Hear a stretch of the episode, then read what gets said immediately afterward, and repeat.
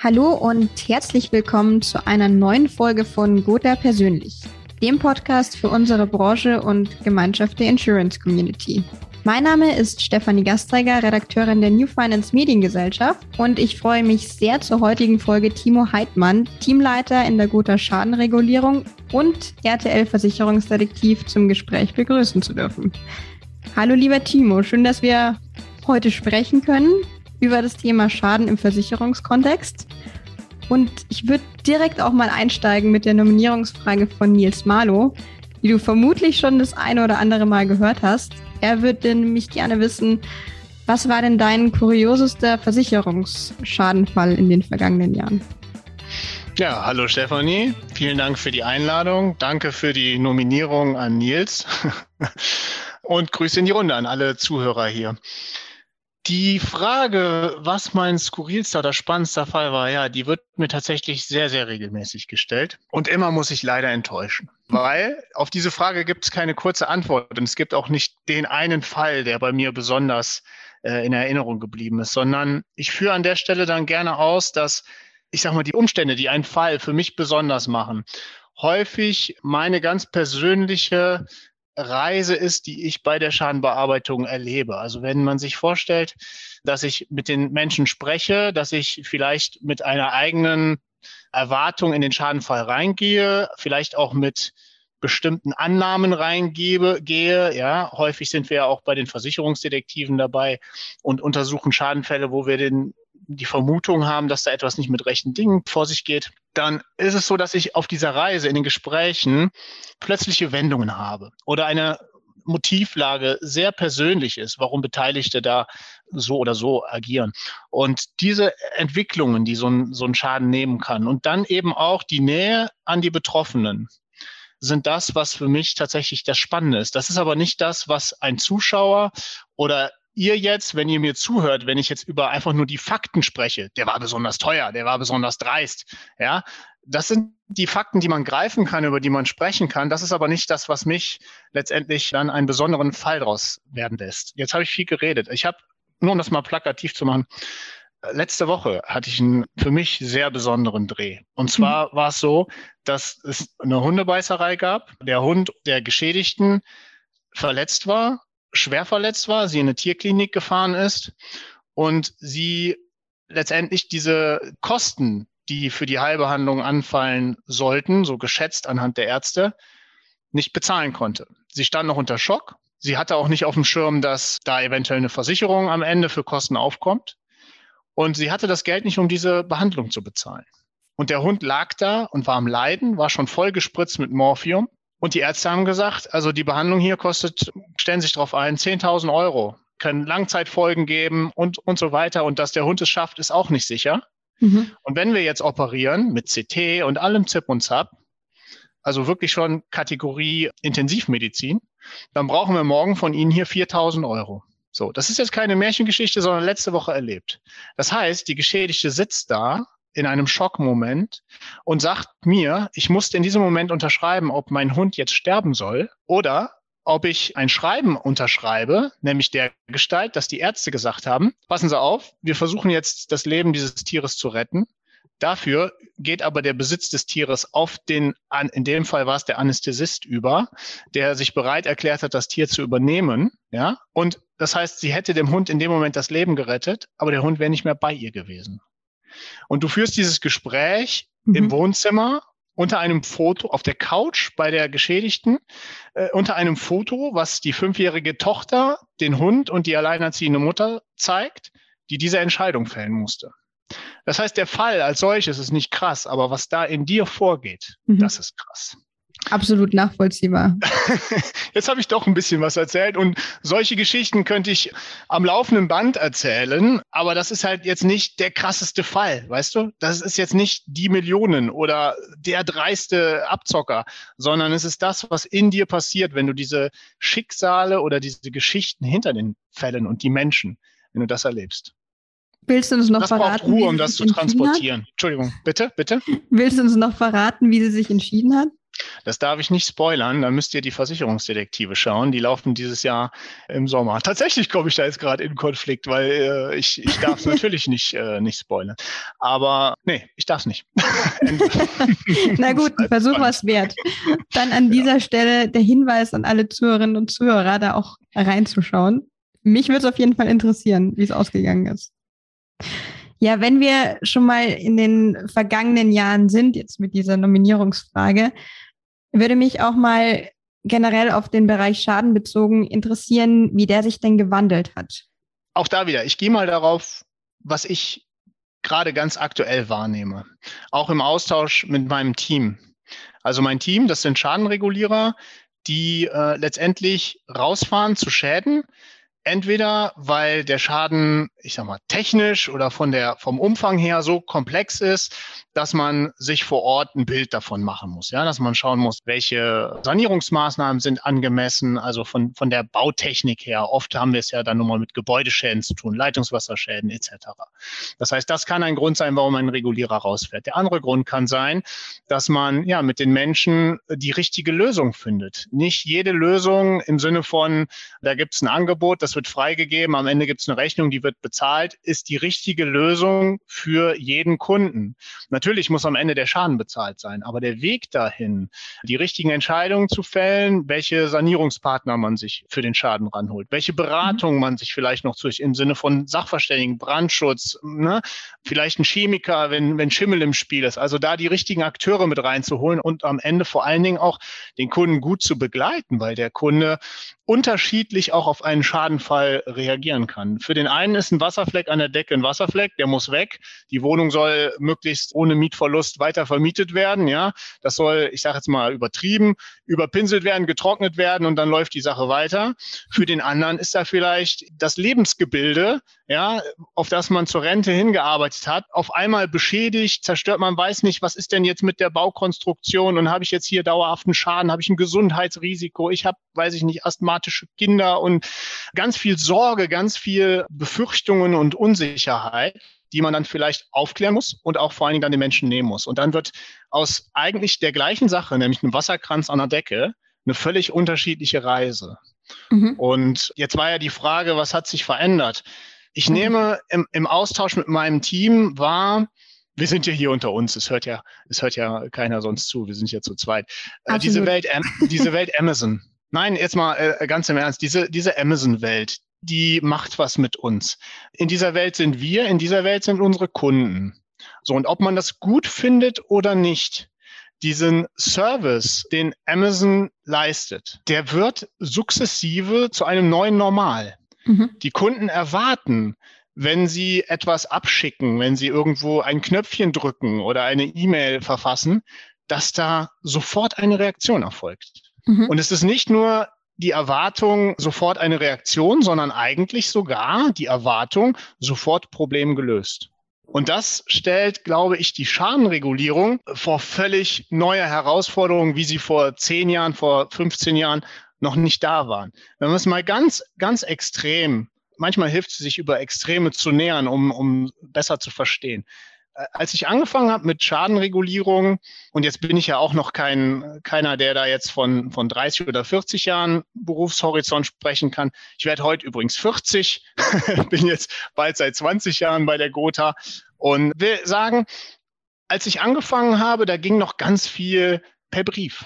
So, das heißt, da wurden Unterlagen, zum Beispiel Kostenvoranschläge oder Rechnungen, wurden per Brief verschickt. Mit einem Anschreiben.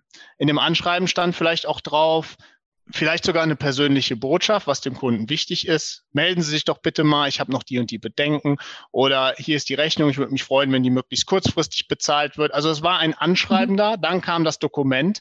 Wenn es mehrere Dokumente waren, war das vielleicht auch entsprechend so gelocht und getackert und markiert, dass man es irgendwo zuordnen konnte. Vielleicht war sogar noch mit einer gewissen Sorgfalt eine Übersicht erstellt auf dem Deckblatt oder auf dem Anschreiben. Ja?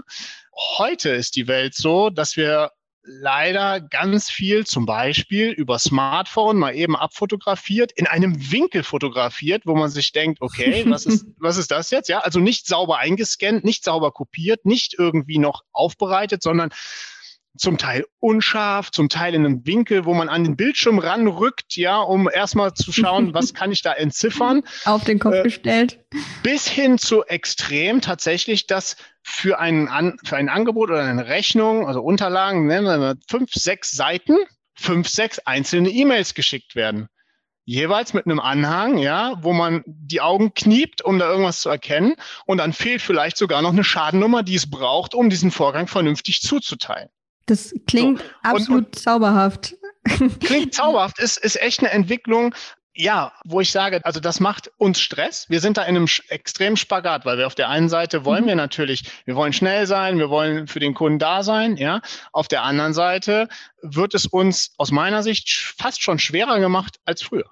Das heißt, mhm. die besondere äh, Herausforderung liegt eigentlich darin, möglichst frühzeitig den Kunden zu begreifen, was, was ist er für einer, was braucht er, aber auch ein Stück weit, ich nenne es jetzt mal, zu erziehen oder ihm wiederum klar zu machen, auch in dieser heutigen schnelllebigen Welt, wir brauchen eine bestimmte Ruhe und Sorgfalt und eine Vollständigkeit der Unterlagen, damit wir das Ding vernünftig prüfen können und damit es auch vernünftig weitergeht. Mhm. Also ich nehme wahr viel mehr Ungeduld, viel mehr Hektik, viel mehr Erwartungshaltung. Und wenn etwas nicht läuft, so wie der Kunde das erwartet, auch viel mehr Tendenz zur Beschwerde oder zur Eskalation. Das, mhm. das nehme ich wahr. Und das, das stresst auf der einen, das ist schade, weil es ärgert an de, in dem Moment den Kunden. Ne? Er, er agiert ja aus seiner Brille heraus. Er macht ja, er würde ja, also er, wenn er, wenn er sein Handeln an der Stelle reflektiert, würde er vielleicht sagen, ja gut, hätte ich besser machen können. Aber mhm. er reflektiert ja nicht, sondern er hat es gemacht, so wie er es in dem Moment für angemessen erachtet hat. Und dann ist die Erwartung da, jetzt muss die Gotha sich kümmern. So, und bei der Gotha schlägt das Ganze auf, eben auch auf Kollegen, die auch je nach Unwettersituation und so weiter sowieso schon stark getaktet sind. Ja. Und dann schon in so einer Erwartungshaltung, wenn die Prozesse nicht laufen, in einer Beschwerdementalität, was derzeit uns echt extrem fordert. Das, das mhm. ist echt eine Entwicklung, die ich wahrnehme und wo wir aus kommunikativer Sicht, also Schaden wird gemeldet, besser, mehr, näher mit dem Kunden zusammenkommen müssen damit die Prozesse sauberer laufen. Für, für beide Seiten. Damit wir unsere Performance bringen können, aber auch der Kunde weiß, was er auch qualitativ oder vom Umfang her beizubringen hat und auch was er erwarten darf und was er vielleicht auch nicht erwarten darf. Mhm. Gerade wenn du sagst oder jetzt auch schon zuvor erwähnt hattest, wie wichtig ist, den Kunden persönlich und nah zu begleiten auf dieser Reise und du hattest auch in unserem letzten Interview, das für alle Zuhörenden, die es interessiert, nachzulesen im Gotha Makler Blog, hattest du gesagt, dass eine der wichtigsten Kernkompetenzen Empathie ist. Und das klingt so, als wäre das nach wie vor wichtig, wenn nicht sogar wichtiger denn je. Aber wenn es, oder zumindest klingt es jetzt so vielen Kunden oft gar nicht bewusst ist, dass da am anderen Ende eben auch ein Mensch sitzt, der das bearbeitet und nicht künstliche Intelligenz, die dann dann Ergebnis oder eine Überweisung ausspuckt, wie schwer fällt es dann, dass man da auch empathisch bleibt und mhm. noch Verständnis dafür hat oder die Geduld auch den Kunden da hinzuerziehen? Das ist, da muss ich sagen, äh, recht rigoros. Das, das ist unser Job. Dafür werden wir bezahlt. Und es steht uns natürlich nicht zu, da auf Augenhöhe Ansprüche zu stellen. Natürlich, mhm. natürlich sind wir ein Serviceversicherer. Das heißt, wenn ein Kunde so mit uns, wie soll ich sagen, umspringt, ja, dann gibt es vielleicht schon Momente, wo man dann auch mal in einem angemessenen Ton auch Grenzen setzt, im Sinne von, ich brauche es bitte so und so, damit es weitergeht. Ja. Mhm. Wenn es jetzt zum Beispiel darum geht, dass ein Kunde nicht einsieht, nochmal irgendein Formular zu unterschreiben. Ja, habe ich euch doch schon längst alles telefonisch gesagt, so, ja. Da aber vielleicht juristische Dinge dranhängen, warum es wichtig ist, in einzelnen Fällen das dann nochmal mit einem Formular und einer Unterschrift zum Beispiel festzuzurren. Dass man dann eben erklärt, woran es liegt, dass man Verständnis dafür hat. Auf keinen Fall darf es zu irgendeiner Vorwurfsmentalität in Richtung Kunden kommen. Das überhaupt nicht. Ich glaube, es ist wichtiger, dass wir uns, wenn wir die Prozesse bauen, schon darum fragen und wo du auch unser Gespräch ansprichst, an verschiedenen Stellen, wenn ich mal gefragt werde in der Branche, lasse ich auch mal so diesen Gedanken fallen, wieso fragen wir eigentlich nicht dem Kunden, worum es ihm geht, wenn er den Schaden meldet? Also, was sind die Dinge, die ihm besonders wichtig sind? Oder gibt es da etwas, worüber er sich besonders freuen würde, wenn wir, wenn wir das für ihn hinbekommen. Und schon, also ich weiß jetzt noch nicht, wie jetzt vom psychologischen her die richtigen Fragen ausformuliert sind, ja. Aber vom Grundsatz her will ich daran kommen, das, was wir eben eingangs hatten, dass vielleicht für Oma Erna der Wasserfleck eine ganz andere Dimension hat als für den Vermieter, der seine 100 Wohneinheiten vermietet und da mit einem ganz anderen äh, Blick auf so einen mhm. Schaden schaut, dass wir möglichst frühzeitig mal erkennen, mit was für einem Charakter, mit was für einer Persönlichkeitsstruktur habe ich da eigentlich zu tun? Ist das jemand, dem es darauf ankommt, auf die Nachkommastelle, möglichst korrekt, alles nach Excel-Tabellen. Ja, ich möchte, ich möchte zu meinem Recht kommen und möchte das Gefühl haben, dass das hier alles sauber ist, nachvollziehbar, sauber, transparent. Es gibt solche Menschen, denen ist das wichtig. Es gibt andere Menschen, die müssen erstmal, die müssen erstmal auf den Tisch hauen, Status, ja, die müssen eine Botschaft vermitteln. Wissen Sie eigentlich, mit wem Sie es hier zu tun haben? Ja, ich bin mhm. Zahnarzt in zehnter Generation oder was auch immer. Ich will jetzt keine Zahnärzte bashen, aber es gibt, es gibt äh, bestimmte Persönlichkeitsstrukturen, ja, wo das eben wichtig ist für den Menschen, klar zu machen, hallo, ich bin hier jemand, ich möchte gesehen werden in der Art, wie ich nun mal gerade bin. So, dann muss man sich überlegen, wie, wie fange ich das ein und fang, fang das ab und werde dem gerecht, dem das Gefühl zu geben, oh ja, ich sehe, du bist sehr, sehr wichtig. Verstehen wir jetzt. Und machen wir deshalb auch jetzt hier nochmal was Besonderes für dich, was auch immer. So, und dann gibt's vielleicht auch den Kandidaten, der hilflos ist und der vielleicht sogar, wenn man ihm jetzt ein Schreiben schickt und hier ist Formular, wo die Hilflosigkeit ihm nicht durch diese standardisierten Prozesse genommen wird, sondern die man im Zweifel, und das schildert mir sogar mein Team, wenn sie sagen, hey, ich habe da einfach mal auch dann in dem Moment die Frau in den Arm genommen und habe ihr gesagt, Weihnachten, wir sehen zu, dass sie Weihnachten mit ihrer Familie wieder hier im Haus sind. Mhm. Und das sind, das sind Botschaften, das ist eine ganz andere Ebene. So, aber ich, aber ich kann nicht den, Zahn, den Zahnarzt, der mir gerade sagt, was er für ein Multimillionär ist, den kann ich nicht in den Arm nehmen und sagen, wir helfen dir. Da wird er uns da wird er sofort zum Vorstand rennen. Wer sagen, weiß, vielleicht ist ja genau das der Ansatz. ja, vielleicht, vielleicht gibt's da, aber ihr, äh, du, du verstehst, ja? Also je nachdem, in was für einer Situation ich bin, in was für eine Persönlichkeitsstruktur ich mitbringe, habe ich ein völlig anderes Bedürfnis, angesprochen zu werden und behandelt zu werden. Und nach meinem ja, Wahrnehmen haben wir diese Erkenntnis nicht, wenn wir den Schaden bei uns im System anlegen. Was, wenn jetzt hier vielleicht auch der Vertrieb zuhört, schon eine Idee in die Richtung wäre, dass vielleicht der Vertriebler als Vermittler wenn er sieht, ah, da ist in meinem Bestand Schaden angelegt, dass er vielleicht dann auch mal zum Hörer greift und dann nochmal hinterher gibt, das ist ein Kunde, nach meiner Wahrnehmung, dem geht es besonders da und da drum. Oder dass er sogar bewusst mal das Gespräch sucht und genau in diese Richtung mal nachfragt. Es kann zumindest nicht schaden. Ich will damit nicht sagen, dass die Welt danach eine äh, zu 100 Prozent bessere ist, aber es kann nicht schaden. In, in diese Richtung finde ich, sich äh, Gedanken zu machen und eine Antenne auszuprägen. Ja, warum nicht? Tatsächlich hätte ich da jetzt auch nochmal eingehakt an der Stelle, Stichwort Vermittler. Inwieweit sich da denn was geändert hat? Sind die dann ähnlich wie die Kunden oder ihre Kunden auch in der Tendenz so, dass sie sagen, sie wollen alles schneller, besser und am besten sofort haben? Ich glaube, wir dürfen an der Stelle nicht generalisieren. Ich nehme Vermittler wahr, die mit Schaden, wenn dann der Schadenfall eingetreten ist, am liebsten da gar nichts von hören möchten, weil sie sagen, mein Job ist die Kunden beraten, die Kunden betreuen, euer Job ist Schaden. So, und mhm. jeder macht seinen Job. Es gibt auch andere, die, wenn sie sagen, wenn mein Bestand getroffen ist oder je nachdem, welcher Kunde das aus dem Bestand ist, will ich über jeden Schritt informiert sein. Ich möchte, dass die Kommunikation über meinen Schreibtisch geht. Ich möchte da als Vermittler auch eventuell im, im Boot sein. Ich möchte vielleicht bei einem Ortstermin auch dabei sein. Also von bis ist da alles dabei. Ich kann gerade nicht sagen, dass generalisiert der Vermittler jenes oder solches Verhalten heute an den Tag legt, was er früher nicht an den Tag gelegt hat. Das will ich mir nicht anmaßen. Aber was man schon sagen kann, diese schnelllebige Welt, diese VUCA-Welt, also ständig verändert sich was. Man hat mhm. ständig das Gefühl, es ist äh, unsicherer geworden. Man kann die Dinge nicht mehr so begreifen und mal eben entscheiden, sondern es ist komplexer geworden. Das betrifft uns alle. Das betrifft uns im Privaten, das betrifft uns im Beruflichen, ob wir jetzt in der Schadenregulierung sitzen, im Vertrieb sitzen oder ob wir als Kunde in der Rolle involviert sind in so einen Schadenfall oder, ja.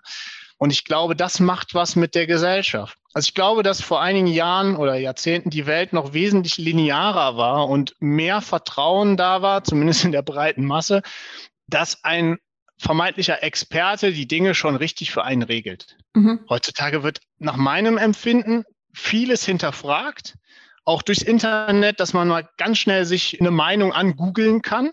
Absolut. Und schon also ist es ja noch nicht mal böse gemeint. Es ist ja normal, dass man, wenn man die Möglichkeit hat, sich auch für die Dinge interessiert.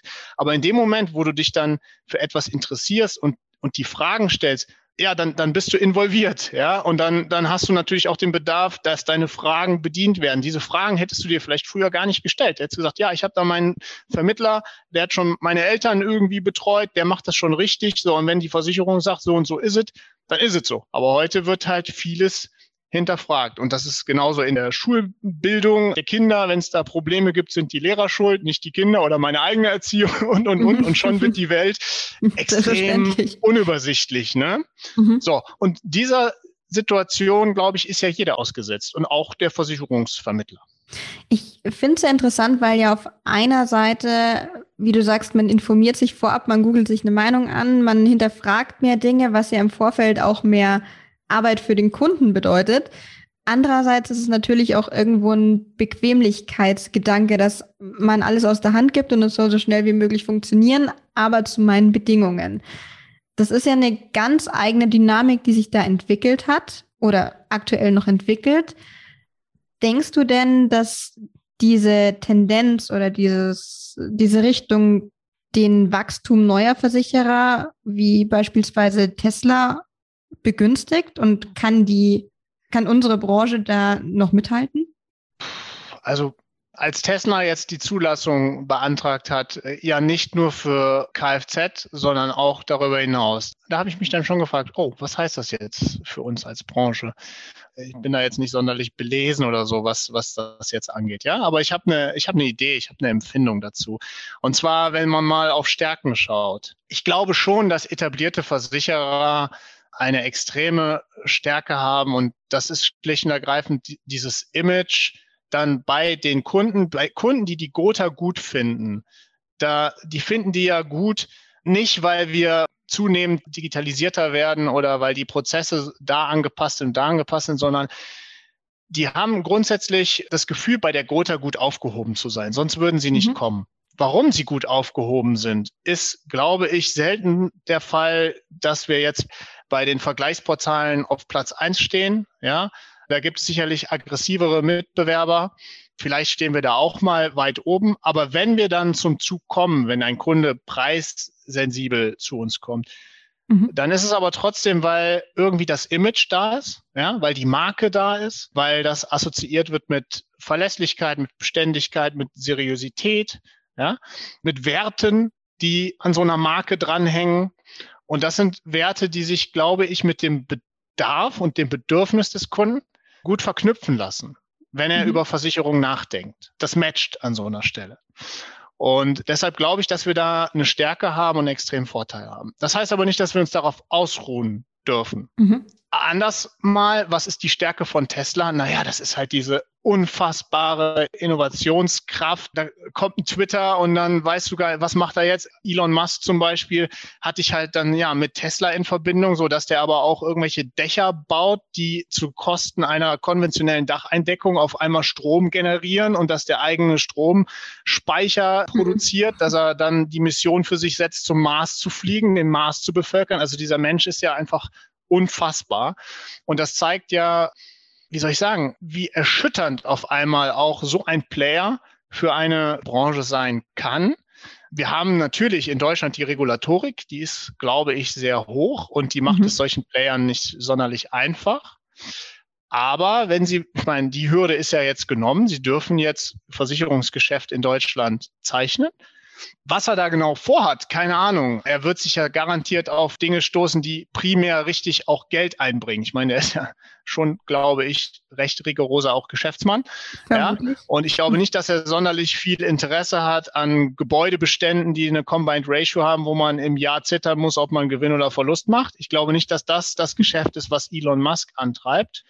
Aber nimm einen Versicherer wie Lemonade. Also da haben wir schon vor einigen Jahren auch mal auf einer Regulierertagung, das erinnere ich sehr gut, mal gezeigt, mit welchem Werbeverständnis Lemonade zum Beispiel an den Tag geht und wie da eine Kundenkommunikation läuft. So, und auch bei Kunden, wo wir jetzt eben sagten, klassische Werte, ja, die da gespürt werden, und die irgendwo eine Symbiose geben zum Bedarf, die jemand in einer Marke sieht. Das ist vielleicht in neu heranwachsenden Generationen nicht mehr da. Mhm. Wenn dieses Grundgefühl und diese Grundassoziation fehlt, und dann andere Dinge wie, hey, Tesla ist ja der neueste Shit und super Hype und dies, das und ich weiß gar nicht, wie da Swag und dies, das, was es für Begriffe gibt. Ich sehe dich schmunzeln. Du kennst wahrscheinlich die aktuelleren Begriffe als ich. Ich glaube, du bist ein Jahr jünger oder auch so. Wenn Ab heute, ja. Zum Geburtstag. Ich will damit nur sagen, wenn auf einmal dieses Image kippt und auf einmal Tesla eine Marke ist, mit der Dinge in Verbindung gesetzt werden, wo man sich dann eher wiederfindet und auf der anderen Seite die, diese klassischen Werte gar nicht mehr so im Bedürfnis verankert sind, ja, dann kann es doch gefährlich werden. Und wenn dann diese Player zusätzlich einen Versicherungskonzern neu aufbauen und mit digital im Kern, sage ich mal, wird ja dann Thema sein. Wir schreiben uns das auf eine Agenda die fangen so an. Das mhm. heißt, wir müssen uns dahin entwickeln, die fangen so an. Die setzen völlig neue Maßstäbe. Und da frage ich mich schon, okay, wie können wir als Branche da mitteilen und wie gelingt uns auch diese weitere Entwicklung über die nächsten fünf, zehn, 15 Jahre? Mhm. Ist die größte Herausforderung dann so gesehen vielleicht, wenn wir jetzt mal in dem Bereich bleiben, gar nicht unbedingt die reine Schadenregulierung, sondern eher das Verhältnis zwischen Kunde und Versicherer? Also ich glaube eh, dass das das ist, was uns als Branche tragen wird. Ich hoffe das zumindest. Diese die Zwischenmenschlichkeit. Tatsächlich ja. Jetzt haben wir es ja, wir erleben das doch schon heute in Regulierungspraxen. Wir haben Mitarbeiter, die zur Gotha kommen, ohne jetzt Namen nennen zu wollen, die vorher bei einem Mitbewerber waren und gesagt haben, mit der Regulierungspraxis in dem Haus konnte ich mich nicht identifizieren. Mhm. So, und die sind heute bei der Gotha, weil wir anders mit den Menschen umgehen. Ich will damit nicht sagen, wir bezahlen alles und legen überall noch ein Zückerchen drauf. Wir sind auch ein Wirtschaftsunternehmen. ja, nee, aber es gibt Versicherer, die da wesentlich stringenter sind und selbst wenn sie vielleicht dann auch mal im Unrecht sind, trotzdem bei ihrer strengen Linie bleiben. So, mhm. wie ein Kunde sich da aufgehoben fühlt. Das Problem ist halt an der Stelle, wenn das jetzt Versicherer sind, die vorher halt die Preisschlacht gewinnen und dieser Moment of Truth am Ende der Schadenfall nur den wenigsten bewusst wird und vielleicht auch bei denen viele Schadenfälle dann vermeintlich sauber durchlaufen, naja, dann soll ich sagen, dann, dann wird es halt schwierig, diese Stärke, die wir an der Stelle haben, den Menschen halt zu einem Erlebnis werden zu lassen. Also das mhm. erleben halt die wenigsten. Die, die wenigsten erleben uns als fairen Versicherer, als fairen Geschäftspartner, ne? sondern es braucht Zeit und Erfahrung, um das erstmal für sich dann auch als Wert zu begreifen. Und das hast du nicht, wenn du, dieses Gefühl hast du ja nicht, wenn du anfängst, mhm. dich mit Versicherungen zu beschäftigen und du hast da eine Tapete an verschiedenen Logos und du weißt gar nicht, was steckt dahinter. Dann, dann fällst du andere Entscheidungen. Absolut. Und man muss vielleicht sogar erstmal als Versicherer dann gegen Vorurteile ankämpfen und geht nicht mit einer neutralen Basis da rein. Vielleicht ist das auch ein Argument. Aber dann an der Stelle mal die Frage zu einer vermutlich komplexeren Antwort, aber vielleicht gelingt es dir ja in wenigen Worten. Wie gelingt denn gute Schadenregulierung? Die Frage spannt eigentlich so einen Bogen über unser gesamtes bisher Besprochene. Gute Schadenregulierung ist ja auf der einen Seite das rational Richtige. Also was ist versichert, was braucht der Schaden? Da gibt's ja schon ein rational Richtiges. Davon muss möglichst viel natürlich drin sein. Ich glaube aber und behaupte, das ist fast noch wichtiger, ist, mit welchem Gefühl die Beteiligten, das kann auch der Vertrieb sein, der da beteiligt ist bei der Schadenregulierung, das kann aber auch der Mitarbeiter sein, aber ganz primär natürlich der Kunde, mhm. durch diesen Prozess der Schadenregulierung mitgenommen wird. Also wie viel Aufmerksamkeit man ihm schenkt, auch je nach Persönlichkeitstyp eine besondere Aufmerksamkeit, ja. Wie viel Mühe man sich gibt, jemandem die Dinge nachvollziehbar aufzubereiten, auch wenn sie vielleicht in dem Moment dann mehr, es mehr Arbeit macht als der Standardprozess, trotzdem das Gefühl zu haben, na, wenn ich das ihm jetzt aber einmal richtig erkläre, dann ist er Drops gelutscht. Dann haben wir hier eine Zahlung, haben wir eine Vereinbarung und der ist fein damit und der wird auch beim Kegelabend oder beim Sportprogramm wird er seinen Leuten erzählen, hey, dass das ein super Tag war weiß nicht, eine Stunde Gespräch mit der Gotha und alles erklärt, keine weiteren Fragen, alles super. Ja? Mhm. So, und genauso Oma Erna, die wir in den Arm nehmen. Die wird sagen, hey, mit dem Tag, bis der da war, Katastrophe, als der Schadenregulierer von der Gotha sich verabschiedet hat, hatte ich das Gefühl, hey, das wird alles wieder. Und ich glaube, das ist diese Komponente, dieses auf die Bedürfnisse der Menschen eingehen und die auch wirklich bedienen. Das ist der Schlüssel. Also du bleibst dabei, Empathie ist die Kernkompetenz. Definitiv. Manchmal ist es ja auch so, auch jetzt der Schaden, über den ich ja eigentlich gar nicht weiter sprechen darf, mit dem, mit dem Hund. Äh, oder nehmen wir irgendeinen Schaden, gerade im Haftpflichtbereich, da ist es wunderbar. Da kannst du über Haftung diskutieren, da kannst du über Deckung, also über den Versicherungsschutz diskutieren.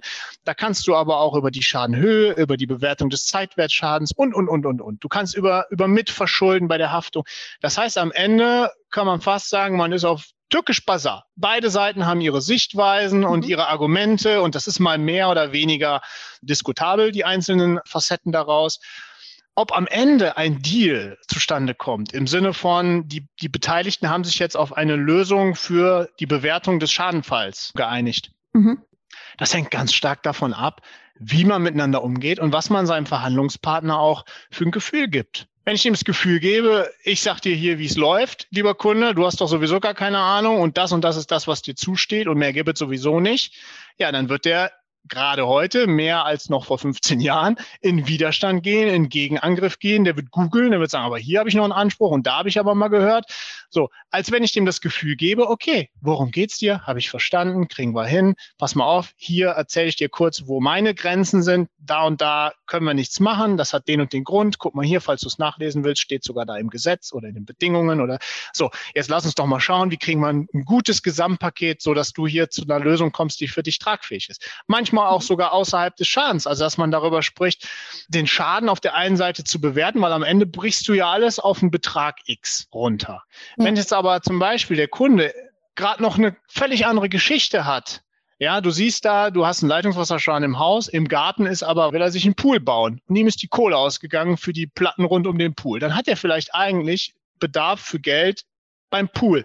Und schon redest du eigentlich über den Leitungswasserschaden und sprichst mit ihm vielleicht darüber, inwieweit er in Eigenleistung was machen kann, um Geld überzuhaben aus mhm. der Schadenregulierung oder inwieweit man über Pauschalen spricht und die Mittel zum Teil da, zum Teil da verwendet werden können. Das heißt, du suchst eine Lösung, die zu den momentanen Lebensproblemen des Kunden in Summe passt, wenn du so nah an ihn rankommst, wenn er dich so nah ranlässt. Und schon geht er mit einem ganz anderen Gefühl durch die Regulierung und geht gar nicht mehr auf die Nachkommastelle für seinen Leitungswasserschaden, sondern mhm. andere Dinge, die ihn vielleicht gerade betreffen, sind für ihn mit erledigt. Und ja, der eine will halt den, den Versicherungsschaden lieber eine Stunde länger diskutieren, dann müssen wir das machen. Also der Kollege, der die Excel-Tabelle haben will und die Nachkommastelle verstehen will, ja, dann müssen wir länger über den Gebäudeschaden sprechen. Der andere, der will aber vielleicht eigentlich gerade eher zur Schau stellen, was er sich für einen neuen Oldtimer-Fuhrpark auf den Hof gestellt hat. Dann muss ich den eine Runde wertschätzen und muss dem vielleicht sagen, gucken Sie mal, wenn wir hier den Schaden voll haben, dann können Sie doch schon wieder noch mit einer Mark extra, weiß ich nicht, die nächste Oldtimer-Rallye mitfahren oder was auch immer. Gibt Sprit. Momentan ist Sprit ja Luxus.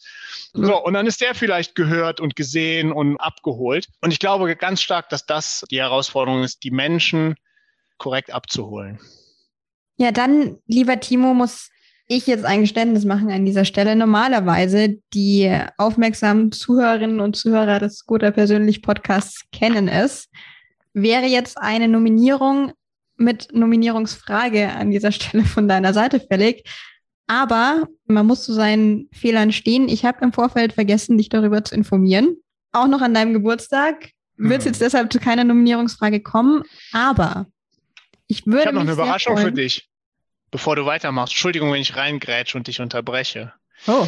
Aber wir hatten ja während der Auf oder kurz vor der Aufzeichnung gesagt, dass dieses Nominierungsthema uns durchgegangen ist. Während wir sprechen, habe ich hier ein paar Kollegen angechattet, die online sind. Und ich habe tatsächlich jemanden, den ich nominieren kann. Umso besser. Erwarten also, wenn dich das freut, kann ich dir jetzt einen Namen nennen. Sehr gerne. Anwendung. und zwar ist das, und zwar ist das die Katrin Menz. Und aus der Konzernorganisation. Und jetzt muss ich aber auch noch eine Frage an Sie richten. Naja, das ist jetzt schwierig, richtig. weil die Katrin, die hat jetzt gerade auf meinen Chat geantwortet, äh, dass ich sie gerne nominieren kann. Dann würde mich jetzt mal interessieren, was würde mich von Katrin interessieren? Also Katrin, mich würde interessieren, wie sie bei der Gotha, also sie be beschäftigt sich stark mit Lean Six Sigma, äh, auch mit, mit Change-Themen im Unternehmen.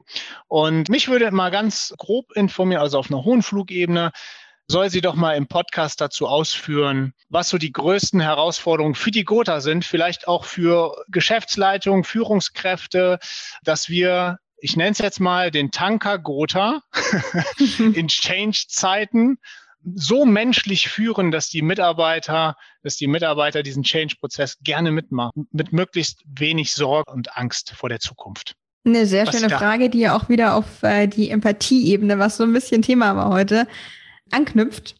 Freut mich sehr, dass es jetzt doch noch mit einer spontanen Nominierung geklappt hat. ja. Vielen Dank ja. dir, dass du dir an deinem Geburtstag die Zeit genommen hast für diese Aufnahme.